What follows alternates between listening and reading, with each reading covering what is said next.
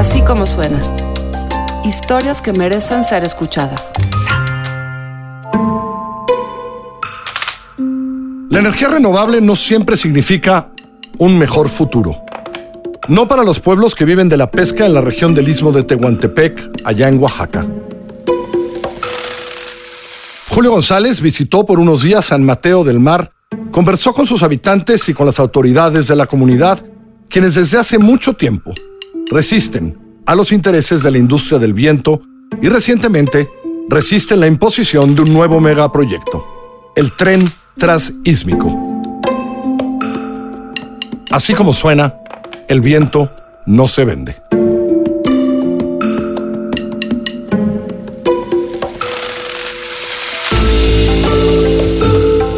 Los ICOTS, quienes son los pobladores de San Mateo del Mar, resisten a los embates de las empresas eólicas. Estas empresas desde 2006 han buscado expandir su negocio de generación de electricidad a través de la instalación de cientos de aerogeneradores en su territorio.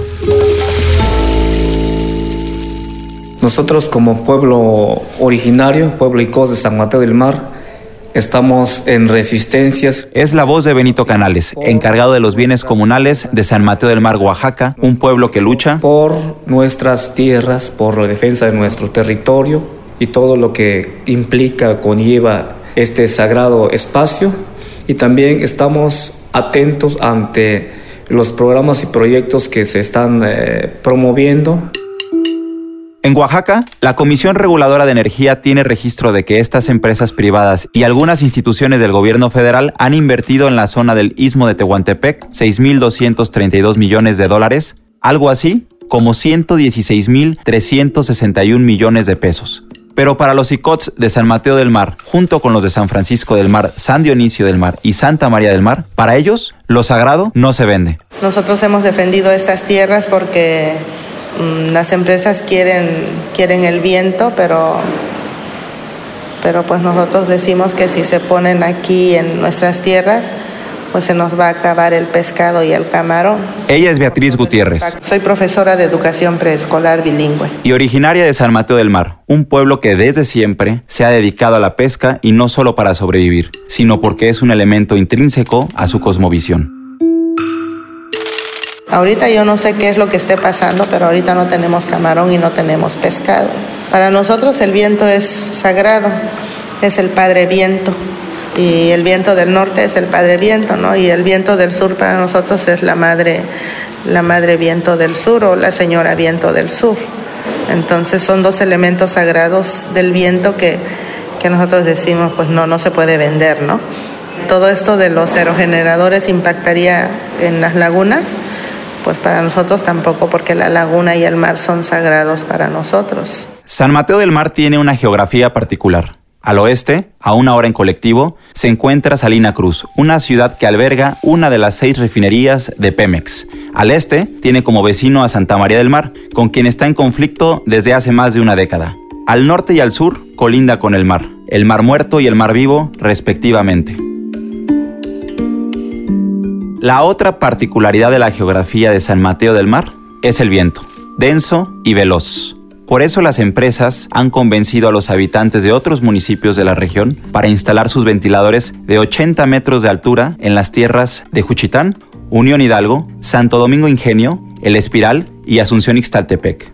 En San Mateo del Mar se piensa que desde que llegaron las eólicas han ahuyentado a los peces y camarones del Mar Muerto, conocido entre los icots como Mar Tileme. Ya la gente no está recurriendo a la pesca como un fuente de, de ingreso económica eh, para mantener a su familia, por lo que pues, no hay pescados, está la escasez de pescado y el de camarón. Marbella Rangel es hija de un pescador. En su casa, donde habitan cuatro generaciones de mujeres, conversamos sobre las razones por las que se cree que en San Mateo del Mar viven una crisis por la falta de producto como los pescadores le llaman, a lo que logran atrapar en sus redes. Ahorita son como tres puntos importantes.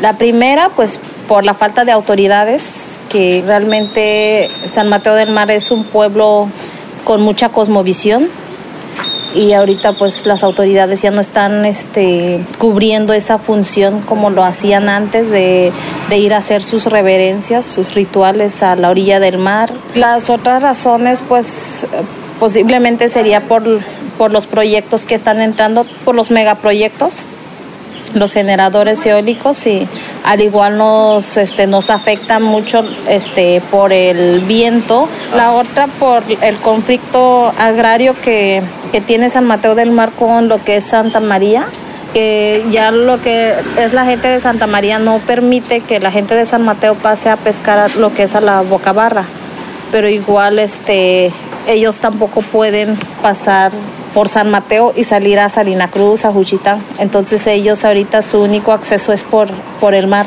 La bocabarra a la que se refiere Marbella es ese espacio inconcluso del perímetro que divide a Santa María del Mar de San Francisco y San Dionisio del Mar, los otros pueblos y cots.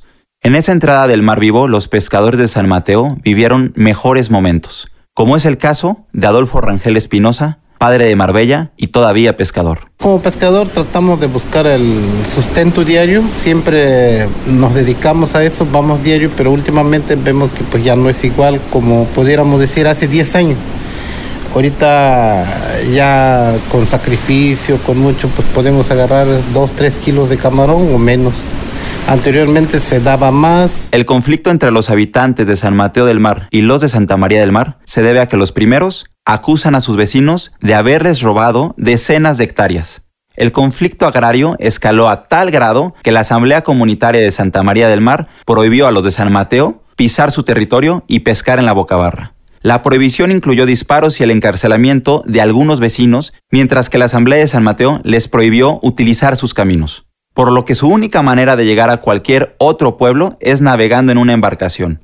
Santa María está rodeado por agua, excepto en su colindancia con San Mateo. Siempre existe una esperanza de que ojalá algún día llegaran a sentarse las dos partes, ambas partes, tanto la de Santa María como de San Mateo, para definir esto, porque realmente mm, este, si nos llegamos a sentar y pensar, cada quien tiene por ejemplo, ellos sufren con esta temporada de viento, cómo salir, cómo entrar. Y igual los otros pues no nos dan ese paso de llegar hasta allá a la boca barra a pescar. El sonido que se escucha al fondo es el viento de San Mateo del Mar.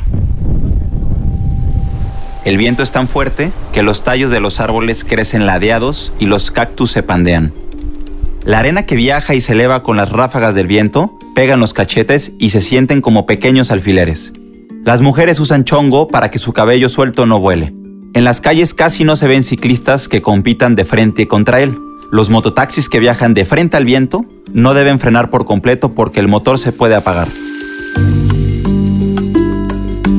En San Mateo del Mar, el viento murmura, silba y no se cansa. Al final del día, la piel del rostro termina cansada de resistir sus embates. Los pescadores, en cambio, lo aprovechan cuando lanzan sus redes al mar vivo, lejos, muy lejos, ayudados por un papalote. Adolfo Rangel explica cómo lo hacen. Nuestra misma gente buscaron la forma de cómo, pues, pues nuestra imaginación también había que implementar ciertos, ciertas cosas donde cómo meter el, el arte de pesca hasta el mar. Entonces de ahí se crió el famoso papalote ya al papalote le das el cable, pues aquí se utiliza cables y ya le amarran eh, los cables también del, chinchorro o del arte de pesca, eh, lo amarran y va colgado un grampín, un ancla, va colgado y según da la, la, la, la malla o la manga, según da el arte de pesca, pues ya cuando ellos saben que ya se termina todo eso del de lo que es la red, pues ya quedan los cables, entonces ellos ya bajan el ancla o el grampín, ya bajan para que quede ahí este, eh, las mallas. Y hay otras que no, no dejan el grampín, sino nomás dejan el chinchorro y ya los va llevando la corriente. Y también tienen sus horarios, también podríamos 3, 4, 5 horas, y hay otros que lo dejan y al amanecer lo van a sacar. Como Adolfo Rangel, 9 de cada 10 icots de San Mateo del Mar hablan viallets, su lengua, y cuando conversan lo mezclan con el español. Los icots se resisten a que el tiempo, las empresas y el gobierno acaben con sus tradiciones y costumbres. Por eso, resisten a los megaproyectos que los malls, es decir, los no indígenas, quieren imponer. Hemos tenido varios conflictos ahora entre nosotros, también a raíz de que las empresas eólicas se han querido meter, la comunidad también se ha dividido por intereses, ¿no? Con las empresas en algunos casos y otro por intereses también porque ahorita aquí en la comunidad se ha elegido a las autoridades municipales, pero no han respetado nuestro sistema de cargo. Entonces, eh, eso también ha afectado nuestra pues nuestra identidad de alguna forma, ¿no? Porque se van perdiendo algunos elementos de la cultura que ya no, que tal vez a lo mejor por, por los jóvenes tal vez o por también la gente grande no sabría decirlo, pero van, van cambiando algunas cosas, ¿no? Algunos habitantes de San Mateo del Mar se han organizado para defender sus tradiciones, para defender el territorio. Benito Canales es uno de ellos. La defensa del territorio para nosotros es la defensa de la vida. El territorio es todo. En el espacio divino, natural y de vida, valga la redundancia, donde nosotros eh, estamos existiendo, estamos sobreviviendo. En el territorio encontramos eh, nuestros lugares sagrados, nuestras tierras, nuestras siembras, nuestra ganadería, la pesca principalmente, y donde es un espacio en el cual nosotros convivimos diariamente, es un espacio de resistencia.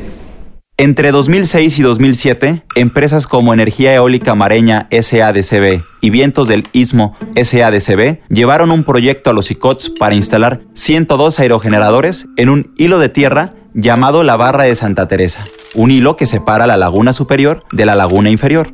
La energía producida beneficiaría principalmente a dos grandes empresas, al final los ICOTS de San Dionisio del Mar, propietarios de la tierra y las asambleas hermanas de San Mateo, San Francisco y Santa María dijeron no al megaproyecto. Sin embargo, la propuesta influyó en la relación de armonía entre las comunidades. A través de grupos, a través de organizaciones, eh, las empresas han intentado coaccionar y sobre todo romper la asamblea, dividirnos, hay propagandas uh, o proselitismo que lejos de ayudar a, a, la buena convivencia de la comunidad, sí han intentado desarticular esta resistencia. Pese a la resistencia ICOT, las eólicas han logrado poner en marcha 28 campos eólicos en la región del Istmo de Tehuantepec. Desde la orilla del mar Tileme, en San Mateo del Mar, se puede ver en el horizonte, a lo lejos, los enormes ventiladores. En las manifestaciones de impacto ambiental regional de algunos proyectos autorizados y condicionados por la Secretaría del Medio Ambiente y Recursos Naturales, se lee que la instalación de los aerogeneradores tiene efectos sobre los ecosistemas. Y para mitigarlos, las empresas ofrecen monitorearlos y estudiar el impacto de la operación de los campos de aerogeneradores. El zumbido de los ventiladores se siente en el agua, igual los peces, ¿no? Los peces este, con el ruido se van, sobre todo las lanchas, y luego el zumbido que ejercen los ventiladores. ¿no? Y en las noches, ni se diga, para los peces no se acercan, los camarones sí, son atraídos por la luz, pero los peces no. Sí, entonces esa es una parte que, que se comenta. Y la cuestión cultural, pues sabemos que por la, el conflicto político que tenemos, pues nos están haciendo las cosas como debieran ser. Pues eso en la cosmovisión nuestra sí influye mucho, ¿no? ¿Por qué no llueve? ¿Por qué está temblando? ¿Por qué suceden estas cosas? No estamos unidos, estamos dividiendo, o nos están dividiendo. Esa parte cultural, parte científica y la influencia de otros actores, que es la cuestión política. Yo creo que eso son, ha influido. No le echaría la culpa a un solo elemento, actor, sino en varias cosas. A este cóctel de conflictos se le suman los sismos de septiembre de 2017. Cientos de casas en San Mateo del Mar se vieron afectadas y muchas colapsaron. Incluso su iglesia principal, la de San Mateo Apóstol, que continúa cerrada y en reconstrucción. El tipo de suelo en el que estamos ubicados pues no, no es apto, es arena. Y entonces acá lo que dicen es que se juntó el agua con la arena y eso hizo que colapsara también las casas, aparte de que fue este muy fuerte el terremoto, ¿no? Aquí en ese salón donde estamos ahorita, aquí había cuatro salones que no debieron de haberse caído porque se supone que, que las aulas deben de estar em, construidas con todas las normas de seguridad posible porque, porque es un espacio público. Pero pues se cayeron, se cayeron los cuatro salones esos que están acá ahorita nuevos, ¿no? Y, y así como esta, pues fueron dañadas 25 escuelas, de las cuales solamente dos escuelas ya se terminaron de reconstruir la que está aquí en, en, el centro y esta. La profesora Beatriz habla de las condiciones en las que se encuentran en San Mateo. La comunidad ahorita está buscando cómo, cómo sobrevivir, cómo comer, ¿no? Somos una de las de los municipios de, de más bajo desarrollo humano, ¿no? Según cómo nos nos califican, cómo nos clasifican. De acuerdo con las mediciones del Consejo Nacional de Evaluación de la Política de Desarrollo Social, en San Mateo del Mar 9 de cada 10 habitantes viven en pobreza, con ingresos inferiores a la línea de bienestar. Esta es una de las razones por las que el gobierno federal anunció el Programa para el Desarrollo del Istmo de Tehuantepec como uno de los 30 prioritarios durante la administración del presidente Andrés Manuel López Obrador. Ya se hizo la consulta para el proyecto del istmo. Y la gente, porque el pueblo es sabio, nos dio su confianza, nos apoyó en la consulta. Dijeron que sí al proyecto y va ese proyecto de desarrollo del istmo de Tehuantepec. Pero, como aquí estamos en una asamblea y hay de todas las corrientes de pensamiento, y de todos los partidos, ¿sí o no? Hay diversidad, ¿verdad? Bueno, ¿por qué no hacemos aquí una consulta? ¿Por qué no la hacemos? A ver, que levanten la mano los que están en contra de que se lleve a cabo el proyecto de desarrollo del istmo. A ver,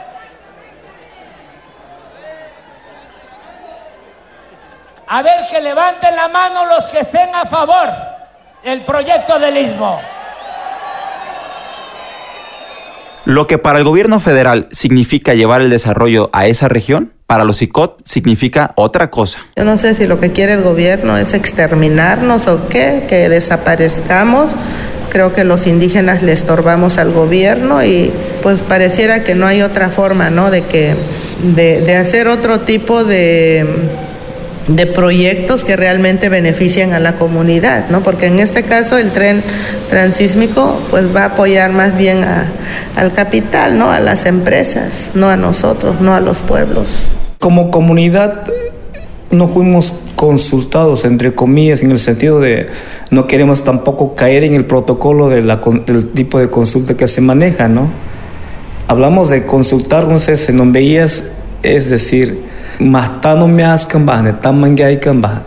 Quiere decir que hay que hablarle al pueblo, en el lenguaje del pueblo, hacerlo como el pueblo hace, no con un formato ni una guía, porque esto atenta contra la forma de organización. La asamblea es la verdadera representante del pueblo, la que puede decidir su futuro y realizar una asamblea lleva su tiempo. Tendría que convocarse una asamblea primero, platicar en asambleas hay que organizar correctamente con los, con los jefes de secciones, los topiles, la alcaldía, los, representantes, revisar en qué va a consistir la asamblea o la consulta, revisar todo, ver los pormenores, hay que avisar a la comunidad cómo debiera ser, con la forma tradicional que hacemos, hay que pedir perdón, hay que hacer un ritual de entrada, etc. Hay como seis, siete pasos.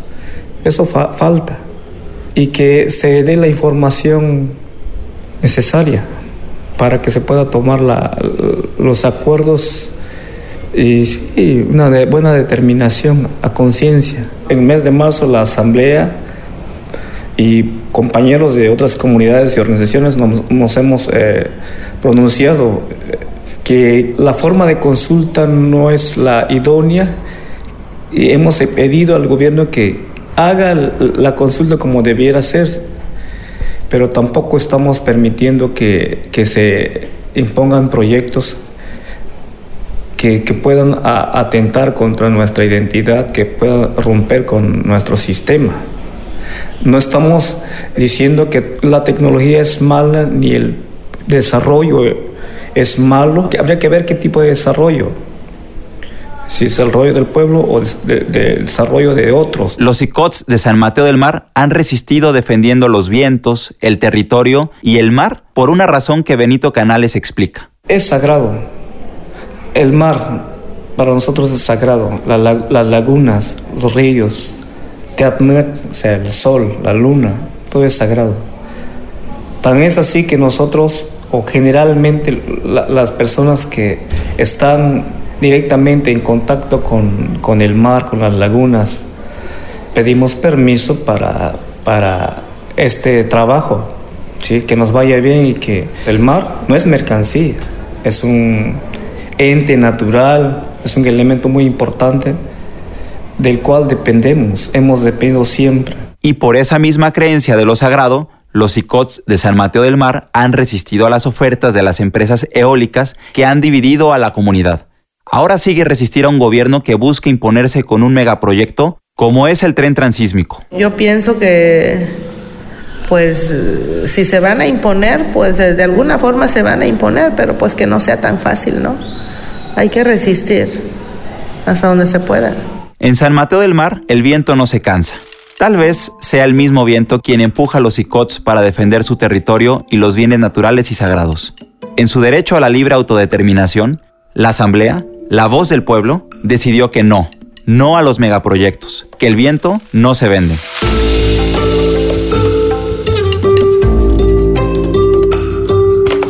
Así como suena, es una producción de puro contenido. La dirección editorial es de María Scherer.